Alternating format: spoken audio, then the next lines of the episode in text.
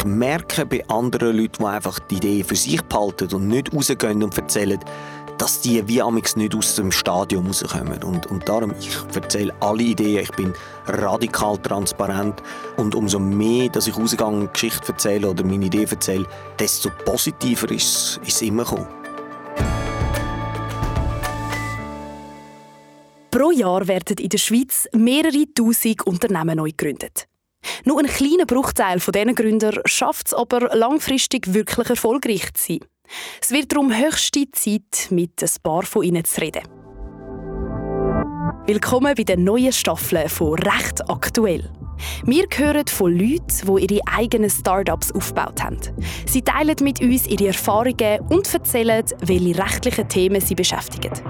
Unser Moderator, der Leo Losli, hat heute Ellen Frey als Gast im Studio.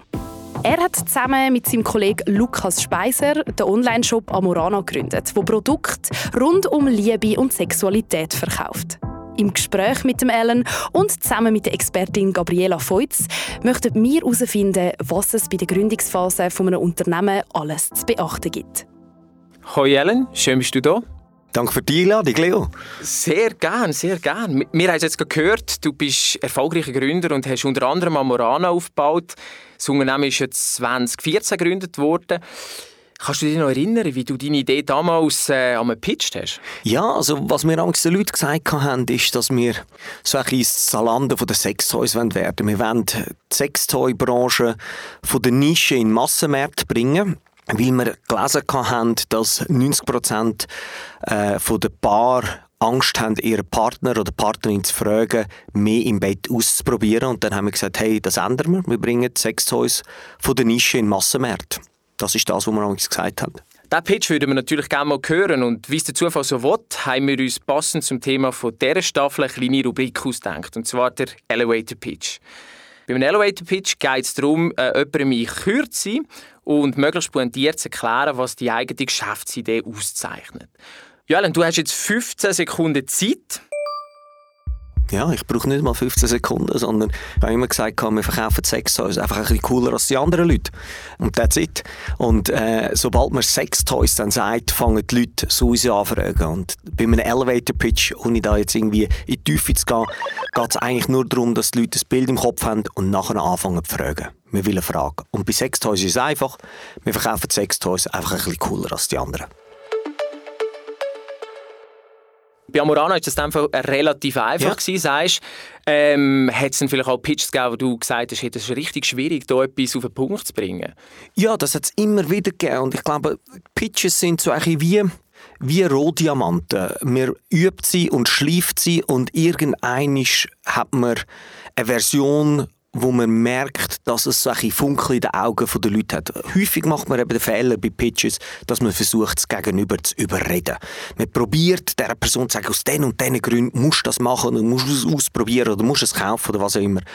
Und ich habe gemerkt, das ist die schlechteste Variante, versuchen die Leute zu überreden, sondern es geht darum, dass man eine spannende Geschichte in kürzester Form erzählt und dass es nachher Fragen daraus resultieren. Das ist das Wichtige in jedem Pitch und ich habe viele Pitches immer wieder müssen üben und das ist so das tägliche Brot äh, von, von einer Unternehmerin oder von einem Unternehmer in Kürze spannend können zu erzählen, was man macht. Die erfolgreichste Idee von Ellen Frey ist nach wie vor Amorana. Das Unternehmen ist nach der Gründung stetig gewachsen und hat 2020 laut eigenen Angaben einen Jahresumsatz im zweistelligen Millionenbereich erwirtschaftet. Daraufhin ist Amorana dann an die britische Firma Love Honey verkauft worden. Der Ellen konzentriert sich jetzt auf neue Projekte. Er hat unter anderem wieder eine Firma gegründet, die Ellen Frey Company. Der Alan investiert jetzt aber auch selber in Startups und gibt seine Expertise weiter an andere Unternehmerinnen und Unternehmer. Er weiß ganz genau, von was er redet. Vor seinem grossen Erfolg hat der Alan auch die ein oder andere Niederlage müssen verkraften und hat selber erlebt, dass nicht jede Idee ein Hit ist. Was mich würde ähm, du hast ja schon häufiger eine Idee gehabt, mhm. aber wie merkt man eigentlich, dass eine Idee wirklich gut ist? Weil Ideen mhm. haben ja viele Leute, aber ja. Was passiert bei dir beispielsweise, wenn du ja. merkst, hey, das ist die Idee? Ja, also was ich für mich als, als mentales Modell entwickelt habe, ist, äh, und sorry für die vielen Anglizismen, aber es ist in der Startup-Welt so, äh, the best way to have a good idea is to have a lot of ideas. Also viele Ideen haben, schlägt einfach zu überlegen, sondern einfach viele, Massen, möglichst viele Ideen haben. Und wie findet man eine gute Idee? Aus diesen Sachen heraus, weil nur viele Ideen heisst noch lange nicht, dass man eine gute Idee hat. Und ich habe bei mir festgestellt, es kommt natürlich auch mit der Zeit Erfahrung. Man hat ein so das Gefühl, was ist eine gute Idee und was nicht. Aber wenn man am Anfang steht, ist es das, was ich vorne gesagt habe, wenn Leute anfangen, Fragen zu stellen. Wenn ein Interesse da ist. Wenn ich nicht muss überreden und noch mehr in meinen Pitch muss eintun und noch mehr zu dieser Idee muss dazufügen, sondern wenn die Idee so formuliert ist, dass das Gegenüber anfängt Fragen stellen und Interesse bekundet dann merke ich, hey, das könnte etwas sein, das könnte eine gute Idee sein. Und das Nächste, was ich dann mache, ist, ich teste die Idee relativ schnell, weil man kann es zwar im Kopf inne haben, aber wenn man dann rausgeht und die Idee testet und dann wirklich gerade eine Website macht und anfängt, irgendwie die ersten Kunden zu generieren, dort entsteht dann Spannende. Also wenn ich dich jetzt richtig verstanden du sagst, aus möglichst vielen, also möglichst viele Ideen haben, ist genau. extrem genau. wichtig, äh, als, als Grundlage, sage ich mal. Und wenn die Leute für Fragen stellen, dann dann wird es richtig interessant. Aber das heißt, du gehst, wenn du eine Idee hast, tust du in dem Fall sehr äh, stark die Idee auch mit anderen teilen. Also. Ja. Ja, das ist eine Angst, die viele Unternehmerinnen und Unternehmer haben, die Idee nicht teilen. Und das habe ich gemerkt in all diesen Jahren, wo ich Unternehmer bin. Erstens, es klaut niemand die Idee. Die Leute sind genug mit sich selber beschäftigt und nur weil man die Idee erzählt. Die Idee ist, ist, ist, ist ein Teil davon, aber die Umsetzung ist ja dann schwieriger. Und ich habe gemerkt, dass es ein grosses Upside gibt, wenn ich meine Idee erzähle, weil die Leute geben mir Feedback und ich sehe, wie die Leute reagieren und ich kann anfangen, das zu verbessern. Ich merke bei anderen Leuten, die einfach die Idee für sich behalten und nicht rausgehen und erzählen, dass die wie amix nicht aus dem Stadion rauskommen. Und, und darum, ich erzähle alle Ideen, ich bin radikal transparent und umso mehr, dass ich rausgehe und Geschichte erzähle oder meine Idee erzähle, desto positiver ist es immer gekommen.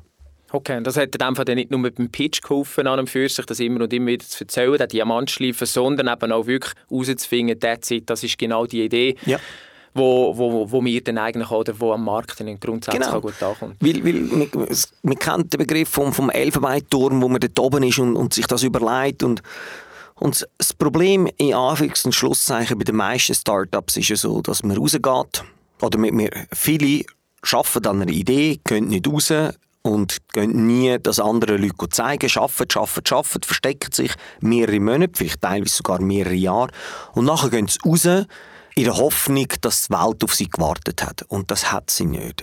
Die einzigen Leute, die vielleicht sagen, hey, das ist jetzt eine coole Idee, ist deine Tante und dein Onkel und sonst interessiert es niemand.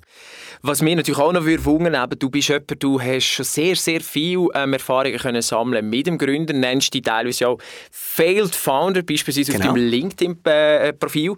Jetzt, was ist zu Beginn so ein deine grösste Challenge gewesen, Wenn du so ein bisschen zurückschaust, hat es irgendetwas gegeben, wo du immer ein bisschen, äh, so ein bisschen Wanken bist gekommen, wo du mhm. Mühe hast gehabt? Ja. Ähm, ähm, also mein grösstes Problem ist kein Fokus gehabt. Und das sage ich äh, vielen Unternehmerinnen und Unternehmern, weil das Ding ist, du bist Jurist von Haus aus und äh, ich nicht. Äh, ein Jurist als solches, weil er einfach sich sein Hirn auf das trainiert hat, sieht das Problem. Das ist ja richtig so. Darum finde ich es immer gut, wenn man in einem Verwaltungsrat auch einen Anwalt drin hat oder einen Jurist drin hat, der einfach auch kritisch das Ganze hinterfragt. Unternehmerinnen und Unternehmer sind anders. Sie sehen überall Opportunitäten. Und weil man überall Opportunitäten sieht, verzettelt man sich häufig. Und man muss wie sehr aktiv dagegen ankämpfen, nicht zu viele verschiedene Sachen parallel machen. Weil man eben vom Naturell her schon jemand ist, der viele Ideen hat. Und dort muss man aktiv dagegen kämpfen und sagen, okay, zu 99% der Ideen sage ich nein und ich verfolge nur das und den Fokus auf etwas haben, das ist mir extrem schwierig gefallen. Wie ist dir denn beispielsweise gelungen oder was hast du anders gemacht, dass eben bei Amorana das jetzt geklappt hat? Ja, ich habe, mit meinem Geschäftspartner haben wir uns einfach entschieden äh, und gesagt, hey, wir machen nur das. Also ich bin aus jedem Verein, wo ich war, bin ich, äh, bin ich austreten. Ich habe alle Mandate, die ich irgendwie hatte, habe ich gestoppt. Äh, alle Projekte, die wir hatten, haben wir aufgehört, verschenkt, äh, zugemacht. Und wir haben wirklich uns nur auf eins einziges fokussiert und nur auf Amarana. Aber du hast den Fokus jetzt gerade angesprochen. Hast du uns vielleicht auch irgendwelche Horror-Stories, also aus diesen Challenges heraus fehlenden Fokus? Ähm, vielleicht ist auch nicht der fehlende Fokus, das wirst du mir jetzt hoffentlich mhm. sagen, aber gibt es vielleicht auch etwas, gerade in der Anfangsphase, da hört man ja von vielen Leuten extrem breit, was, was da alles daneben gegangen ist. Gibt es etwas, was sich bei dir einbrennt hat und du sagst, hey, das vergesse ich nie mehr? Also, mhm. Ja, also ich glaube, es gibt so einen, wo, wo operativ war, den ich nie mehr vergessen aber zuerst vorab ist, ich bin einfach nicht vorwärts gekommen mit den Sachen, die ich gemacht habe. Und, um dir ein Bild zu geben, all meine Freunde sind in Banken, Versicherungen oder, haben, haben, oder Berater gewesen, haben super Jobs gehabt. Und die sind wirklich, die haben, die haben ihre teuren Autos anfangen können kaufen und, und haben Wohnungen gehabt und, und teure Uhren mhm. und alles. Und, und, und ich bin, ich bin einfach ein Typ gewesen, wo, wo irgendwie der, der Steuerbehörde hat müssen anrufen, da in der Stadt Zürich und müssen sagen, hey, äh, können wir irgendwie die Steuern splitten auf sechs Monate, weil es wird ein bisschen eng und so weil ich einfach alles immer investiert habe in das. Und äh, wenn, wenn die Steuerbehörde gesagt hat, nein, wir können nicht sechs Monate, sondern nur drei Monate, äh, dann ist es für mich schon schwierig geworden, weil dann ist das Cashflow ein bisschen, ein bisschen eng geworden. Also das sind unangenehme Sachen. Ähm, und das ist einfach, wenn man, wenn man den Fokus nicht hat und sich zu fest verzettelt, dann, dann ist das das Problem. In meinem Fall, was operativ so eine Horror-Story war, die hat weniger direkt mit Fokus zu tun, aber ähm, wir haben äh, bei Amorana, wo mein Geschäftspartner und ich angefangen haben, sind wir das Zweite gewesen, wir haben alles gemacht. Wir haben Lager gemacht, Kundendienst und so weiter und so fort. Und mein Geschäftspartner ist, er hat immer alles kontrolliert. Er ist sehr genau, ich weniger. Und er hat dann das, äh, er hat damals den Versand gemacht und dann ist er eigentlich weg gewesen, einen Tag und habe ich den müssen machen. Mhm. Dann haben wir am Abend telefoniert und hat er gesagt, und wie ist gegangen? Ich gesagt, hey, super gegangen, mega viel Paket verschickt. Und dann am nächsten Tag sind so die ersten Anrufe und Kundendienst gesagt, hey, äh, ich habe das Paket zweimal bekommen, können wir irgendwie Etiketten schicken, zum Zurückschicken? Mhm. Ah, ja, klar. Dann ist nochmal ein Anruf gekommen und nochmal ein Anruf und dann habe ich gemerkt, oh shit, ich habe alles doppelt, äh, doppelt verschickt. Und weißt, das war so am Anfang, wo wir wirklich kein Geld hatten, nichts hatten, alles doppelt verschickt. Das ist dann, das ist dann wirklich, äh, das, das ist nicht so ein schöner Tag gewesen. Das kann ich mir vorstellen, ja. Ja, wie, wie lange hat es denn bei dir gedauert? Ähm, jetzt, jetzt, hast du gerade angesprochen, eben, ähm, alles doppelt verschickt. Ähm, dort seid ihr ja schon drin gewesen, aber wie lange hat es gedauert? Ähm, äh, musst vielleicht nicht unbedingt spezifisch auf, auf Amorana, sondern generell, bis du so ein bisschen in den Flow bist reingekommen, bis die Abläufe, äh, die Prozesse haben ja vergreifen. Ist das, ist das eine Frage von Wochen, von Monaten, von Jahren? Oder sagst du, hey, das hat dann relativ schnell vergriffen nach der Gründung, sind wir dort zügig in Flow reingekommen? Null, null. Jahre, Jahre. Ich würde wo, wo, wo ich das erste Mal das Gefühl hatte, okay, jetzt läuft, jetzt läuft der TÜV, hätte ich gesagt, vielleicht so nach sechs Jahren. Und das Problem ist, sobald du das denkst, in, wirklich etwa in einer Bandbreite von zwei, drei Tagen, sobald mhm. du denkst, oh, jetzt, dann kannst du darauf gehen, dass am nächsten Tag die Website down ist und dass, dass irgendetwas nicht funktioniert. Und darum, so ein Credo von, von uns war immer, gewesen, ähm, das ist auch wieder so der Anglizismus, ist äh, always day one. Also es ist immer Tag eins. Mhm. Und das führt einfach dazu, dass du, dass du nicht anfängst zurücklehnen und sagen, okay, jetzt, äh, jetzt haben wir es geschafft. Ich habe bis am Schluss nicht gedacht, dass wir es geschafft haben. Ich denke es heute nicht. Ich denke heute nicht geschafft. Es ist nicht ein, es ist nicht ein Ende, sondern es ist der Prozess, der mich interessiert und, und die konstante Verbesserung. Ähm, und nicht irgendwie, es ist nicht das Ziel, wo man sagt, ja, jetzt ist man da durchgerannt wie bei einem Marathon. Das ist nicht. Als erfahrener Unternehmer hat sich der Ellen Frey auch schon häufig mit den rechtlichen Fragen auseinandersetzen, die bei der Gründung von einer Firma auftauchen. Dazu möchte Leo noch mehr erfahren. Ja, Ellen, heute steht die Gründungsphase im Fokus. Ähm, etwas, was du schon mehrfach äh, gemacht mhm. hast oder miterlebt hast. Und uns würde einfach wirklich mal interessieren, oder auch unsere Hörerschaft würde natürlich interessieren, wie gut du dich hier auskennst, gerade spezifisch mit rechtlichen Themen. Starten wir mal mit einer ganz einfachen Frage. Welche Rechtsformen kennst du? Welche Rechtsformen kenne ich? Ich habe, ich habe Wirtschaft an der Uni Zürich studiert. Mal schauen, ob da jetzt äh, meine Professoren, äh, wenn sie das gehört, äh, das dann zusammenzieht. Also es gibt natürliche Personen und äh, juristische Personen oder Gesellschaften. Äh, juristische Personen sind ähm, Kapitalgesellschaften, GmbH und AG. Und dann auf der natürlichen haben wir Kollektiv, Kommandit, Einzelfirma und ja, ich glaube, plus minus, eine fehlt noch. Welche fehlt noch? Genossenschaft. Genossenschaft, Genossenschaft. Da gibt es Stiftungen wahrscheinlich noch und, ja. und Vereine, also es gibt ein paar, ja. Aber das ist so, so das, was mir noch geblieben ist. Es tönt nach äh, sehr, sehr viel, was dir noch geblieben ist. Ich glaube, deine Professoren wären stolz auf dich. Fragen wir doch mal unsere Expertin Gabriele, was sie dazu meint. Hat Ellen irgendetwas vergessen oder tönt das aus deiner Sicht vollständig, Gabriela? Ja, also wow, Ellen, du hast gut aufgepasst im Studium. Äh, ich bin beeindruckt, wie gut du dir das alles hast können merken. Eben sicher wichtig ist die Unterscheidung zwischen den Rechtsgemeinschaften, wo mehrere natürliche Personen sich zusammenschliessen. Das ist eine einfache Gesellschaft, Kollektivgesellschaft oder Kommanditgesellschaft. Oder eben auf der anderen Seite Körperschaften, wo eine eigene juristische Einheit bildet. Die kennt man vor allem, wie du auch gesagt hast, AG und GmbH. Dort gibt es auch noch Kommandit-Aktiengesellschaft, wie der Leo gewusst hat, Genossenschaft. Und Verein gehört auch noch in diese Sparte. Wir fokussieren uns jetzt hier, ähm, äh, können uns auch nicht auf alle Gesellschaftsformen ja. selbstverständlich fokussieren. Wir tun das Ganze ein bisschen einschränken, und zwar auf die AG GmbH, also die Kapitalgesellschaften, mhm. die häufig ähm, zum Tragen kommen, wenn jemand äh, eine Firma gründet tut oder wenn jemand sich selbstständig macht und ähm, die Einzelfirma. Mhm. Ja, du hast ja mehrfach äh, Firmengründungen gemacht. Mhm.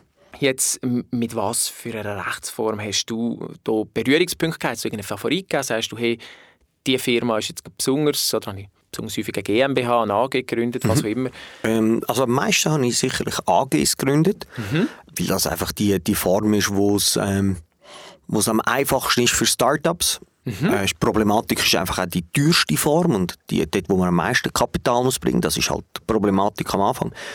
Äh, wahrscheinlich habe ich am meisten Einzelgesellschaften gemacht, obwohl ich sie dann nicht gegründet habe, weil es passiert dann automatisch, wenn man irgendwie eine Idee hat oder eine Kollektivgesellschaft. Es ist ja nicht so, dass man die zwingend muss gründen, sondern es kann sein, dass man eine ist und das hat dann auch steuerliche Konsequenzen, was recht gefährlich ist.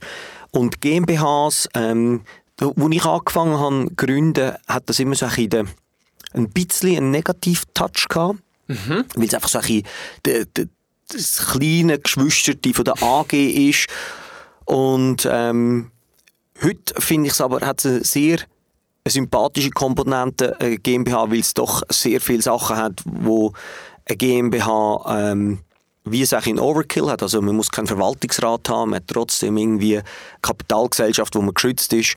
Das heißt, ich finde das recht sympathisch. Ich habe ein, zwei Firmen, Freunde von mir, die haben Holdings und die sind recht grosse Holdings und die haben zum Beispiel eine GmbH als Holding. Also äh, das sind so die drei Sachen. Ich habe alle gegründet, am meisten wahrscheinlich bewusst AGs und unbewusst Einzelfirmen. Alan, du hast jetzt ähm, relativ viele gute Stichwörter schon mhm. geliefert zu diesem Thema. Das ist natürlich sehr gut, hast du mit allen äh, äh von diesen Gesellschaftsformen, die wir heute anschauen, schon Berührungspunkte gehabt. Was mich jetzt natürlich würde wundern, eben, du hast, du hast schon ein bisschen angetönt, jetzt werde ich es noch genauer wissen, eine Einzelfirma. Mhm. Was braucht es, damit eine Einzelfirma wirklich eine Einzelfirma ist? Weißt du das? Was für rechtliche Voraussetzungen oder was für weitere Voraussetzungen braucht es da? Ich weiß es nicht im Detail. Ähm, nach meinem Wissen ist es so, dass du relativ schnell eine Einzelfirma bist, ohne dass du es vielleicht willst. Äh, sobald du anfängst Geschäfte, bist du im Zweifelsfall eine Einzelfirma. Äh, dann muss man bei der Einzelfirma sicherlich bei der, bei der Namensgebung, also du kannst nicht einen fiktiven Namen nehmen, sondern es muss immer noch der Nachname drin sein, sicher von, ähm, dass das drin ist. Zum Beispiel, ob das jetzt ist in Nachhilfeschule frei, äh, so kannst du es nennen. Das sind so die beiden, wahrscheinlich musst du eine Adresse haben äh, aber mehr weiß ich nicht. Ja, zum Einzelfirma gründen braucht es tatsächlich nicht viel. Sobald man ein Geschäft im kaufmännischen Sinn betreibt und am Markt auftritt, ist man eine Einzelfirma. Äh, es braucht dazu auch nicht eine Eintragung im Handelsregister, außer man hat einen Umsatz von mehr als 100'000 Franken. Es langt eine einfache Milchbüchli Buchhaltung, sofern man nicht mehr als 500'000 Franken Umsatz betreibt. Was man aber trotzdem machen muss, ist, man muss sich bei der Ausgleichskasse anmelden. Die nimmt dann noch weitere Prüfungen vor. Und wie Ellen gesagt hat, natürlich muss man sich auch einen Namen überlegen. Danke, Gabriela. Merci für die Antwort. Ähm, das Namensrecht würde ich sagen, Ellen, klammern wir aus. Mhm. Da kommen wir später noch kurz drauf. Mir würde jetzt noch wundern, du hast auch GmbHs und AGs gegründet. Schauen wir doch sonst an, was, was braucht es für eine GmbH zu gründen. Machst du dich noch erinnern, was du alles hast müssen machen Hey, äh, eine GmbH äh, braucht man also, weil es juristische Gesellschaften sind und dort äh, das Kapital haftet, muss man eine Kapitaleinlage machen. Die ist von 20.000 zum Stamm.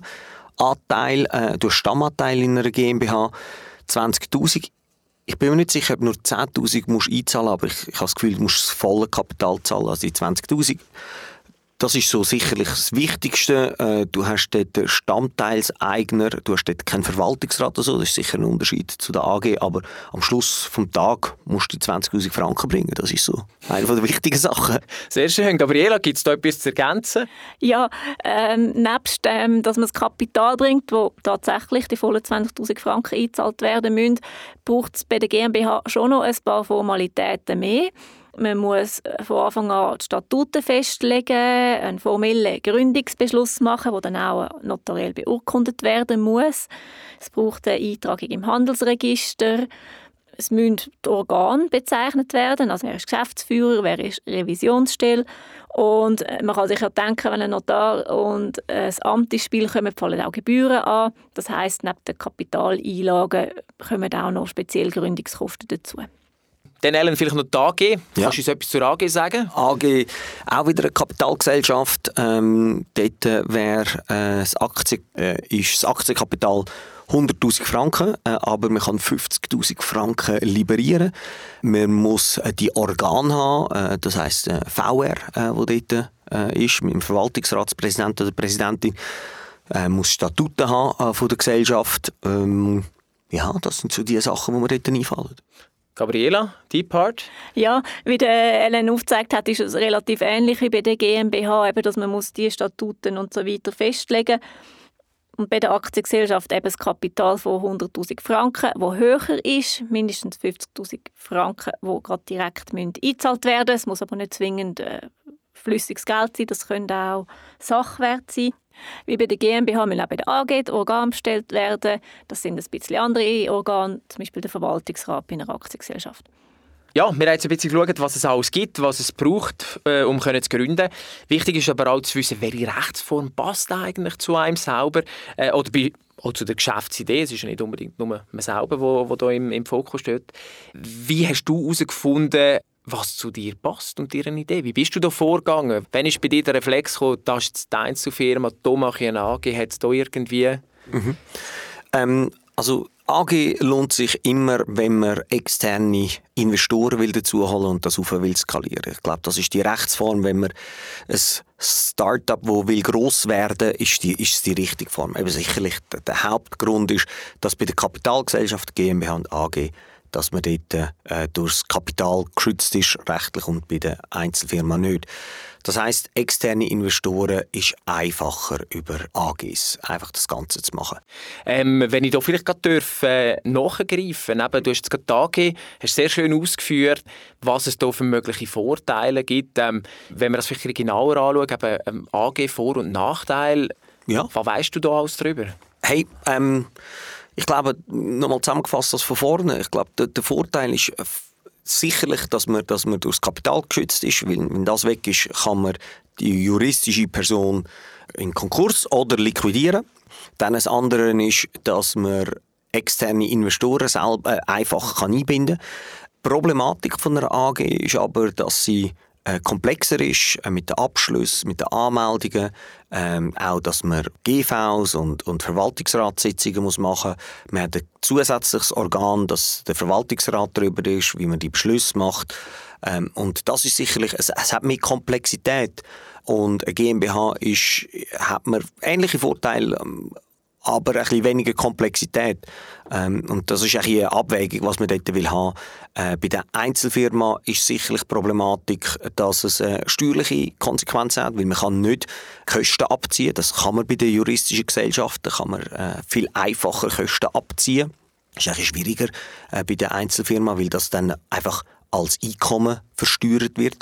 Der Unterschied zwischen der natürlichen Person und juristischen Person ist, dass das, was einkommt, bei den natürlichen gerade versteuert wird und bei den juristischen erst nach Abzug von allen Kosten. Und das ist halt der Vorteil davon. Aber ähm, am Schluss des Tages, wenn man ein Startup will machen, gibt es wahrscheinlich nur die AG. Wenn man eine Gesellschaft will machen, wo wo man selber hat, wo man nicht irgendwie externe Leute hat, dann ist eine GmbH zu empfehlen, aus meiner Sicht. Und wenn man einfach losleitet, dann einfach eine Einzelfirma. Merci. Gabriela? Hast du da etwas hinzuzufügen, korrigieren? Wie der Ellen aufgezeigt hat, hat jede Gesellschaftsform ihre Vor- und Nachteile. Und es passt sicher nicht jede Form für jeden Plan gleichermaßen. Das heißt, jeder, der möchte durchstarten mit seinem eigenen Unternehmen, muss sich anhand von verschiedenen Kriterien überlegen, was ähm, am besten passt. Wichtig ist sicher einmal die Gründungsvoraussetzungen und das Kapital, das man mitbringen kann. Dann das Risiko, die persönliche Haftung. Bei AG und GmbH haftet grundsätzlich nur das Gesellschaftsvermögen, wohingegen bei Einzelfirmen auch das Privatvermögen haftet, wenn es schief läuft. Ein wichtiges Kriterium ist die Unabhängigkeit. Wie sehr ist man bereit, mit anderen zu kooperieren oder will einfach ähm, alleine sein Ding durchziehen. Und natürlich, was Ellen angesprochen hat, die Steuern. Da gibt es jeweils Vor- und Nachteile. Wie Ellen gesagt hat, zum Beispiel ähm, gibt es Einschränkungen bei den Steuerabzügen bei Einzelgesellschaften. Bei Kapitalgesellschaften gibt es dann hingegen die Problematik der Doppelbesteuerung. Ähm, weitere Gedanken, die man sich machen muss, natürlich, wie steht es um die soziale Sicherheit, was es jetzt doch nicht funktioniert mit der Firma, wie bin ich abgesichert, habe ich Anspruch auf Arbeitslosenentschädigung, habe ich eine Pensionskasse etc.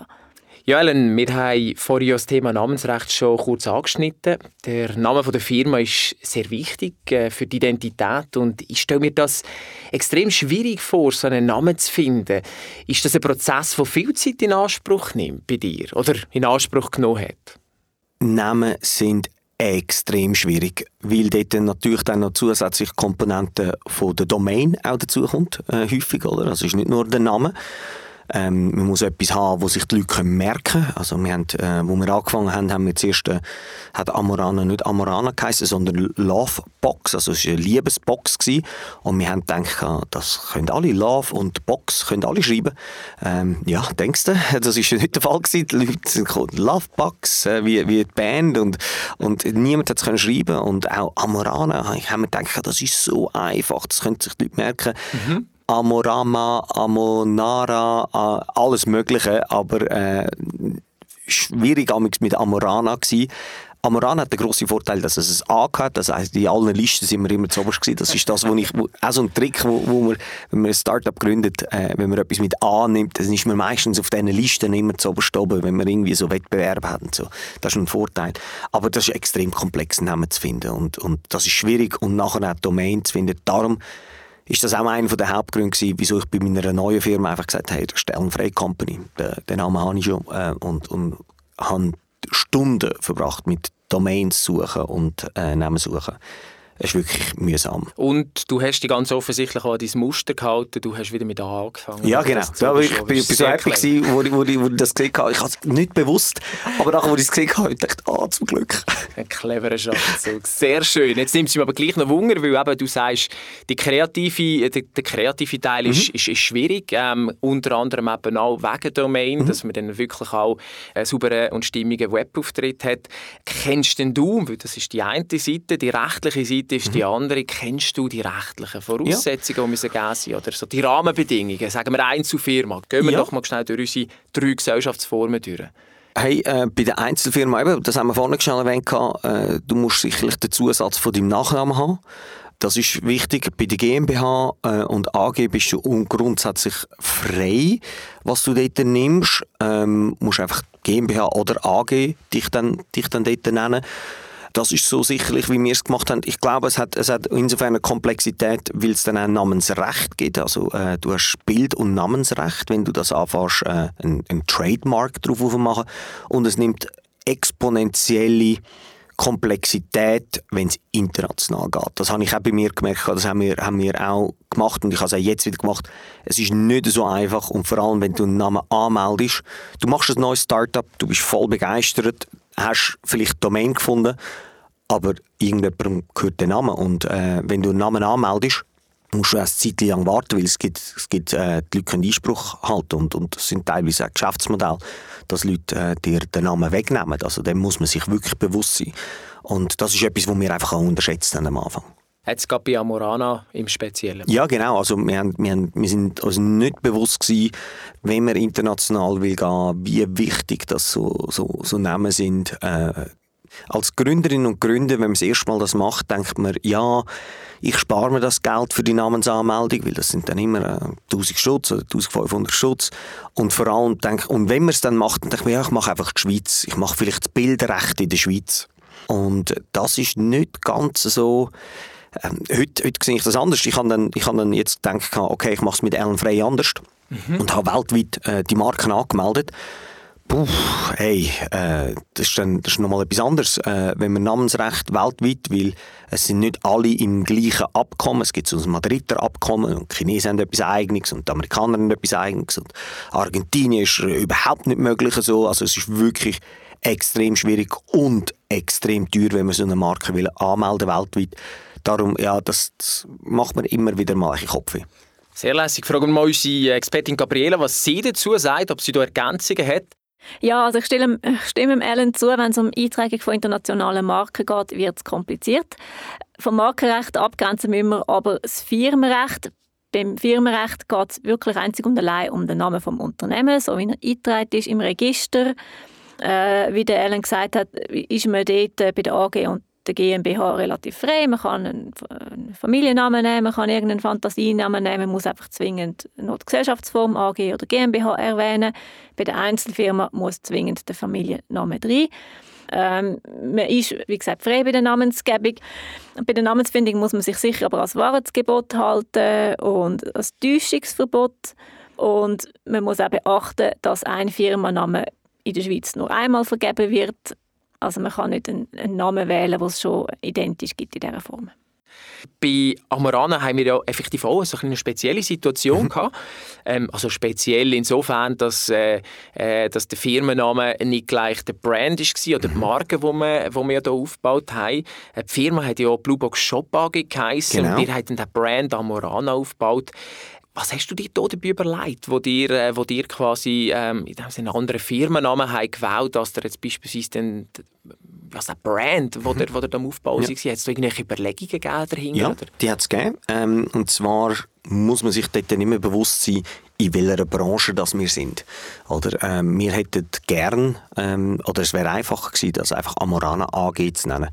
Aber die Branche, wo wir sind, ist auch zu Recht äh, ist das, das diskret sein für die Leute. Also wenn, wenn jemand etwas bestellt, und wir haben ja alles im Onlinehandel gemacht, ist es auch wichtig, dass die Leute, wenn sie irgendwo an, einen Postschalter gehen, das einzahlen, dass dort halt nicht der Brand steht, sondern uns ist wichtig, dass es ein möglichst generischer Name war. Und wir sind dort am Zürichsee und haben gedacht, hey, wie nennen wir es? Zürich Blau, okay.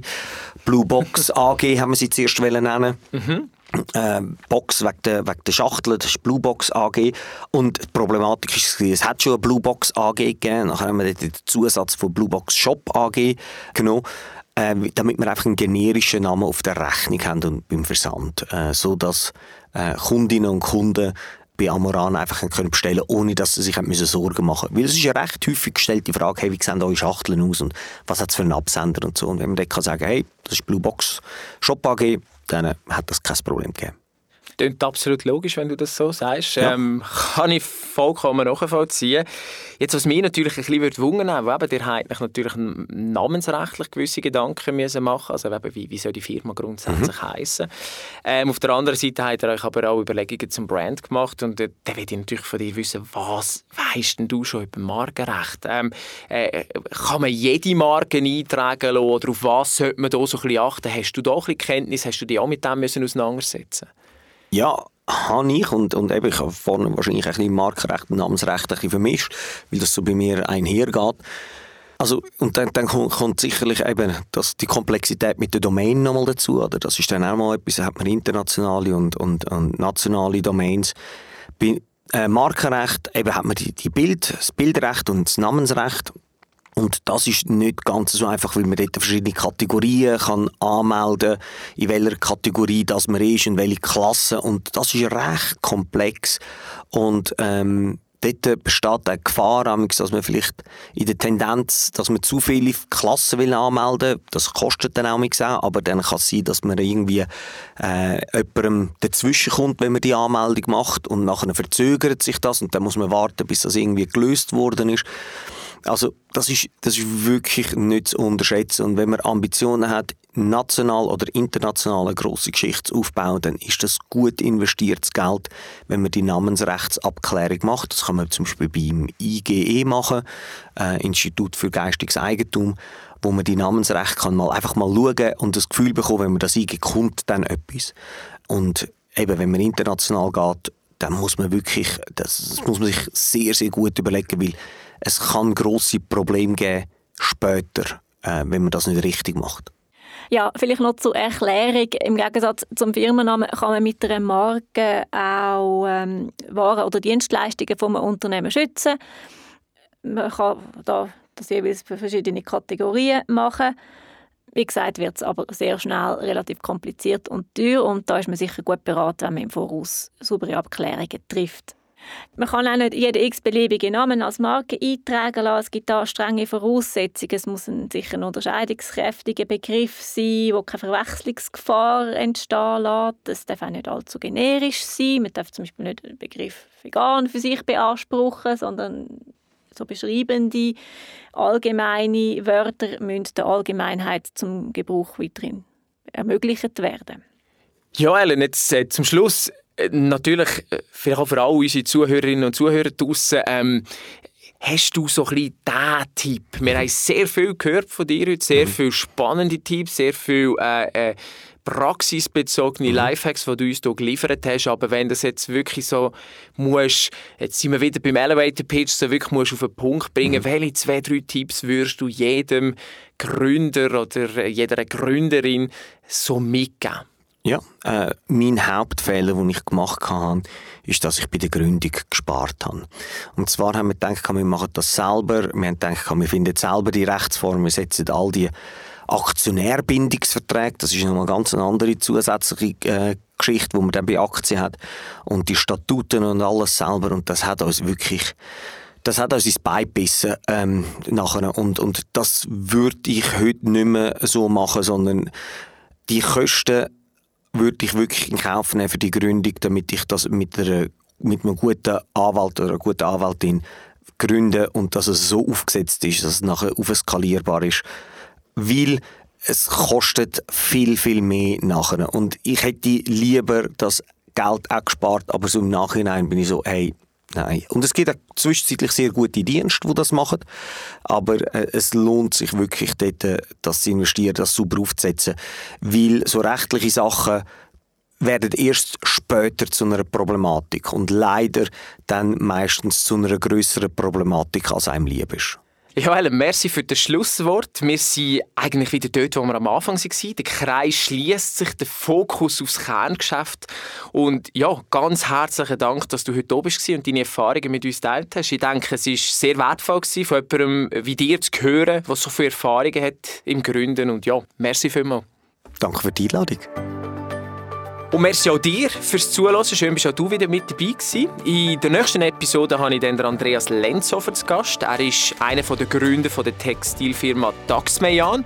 Und mit ihm geht es dann nicht nur darum, äh, herauszufinden, wie man den Namen richtig ausspricht, sondern mit ihm werden wir dann auch über die Herausforderungen reden, die nach dem Gründen auf einen warten. In der Zwischenzeit findest du in den Shownotes und auf www.axa.ch/blog mehr zum Thema Selbstständigkeit und Gründen. Merci vielmals und tschüss zusammen. Recht aktuell. Dein Rechtspodcast mitten aus dem Leben. Präsentiert von der AXA ARAG Rechtsschutzversicherung.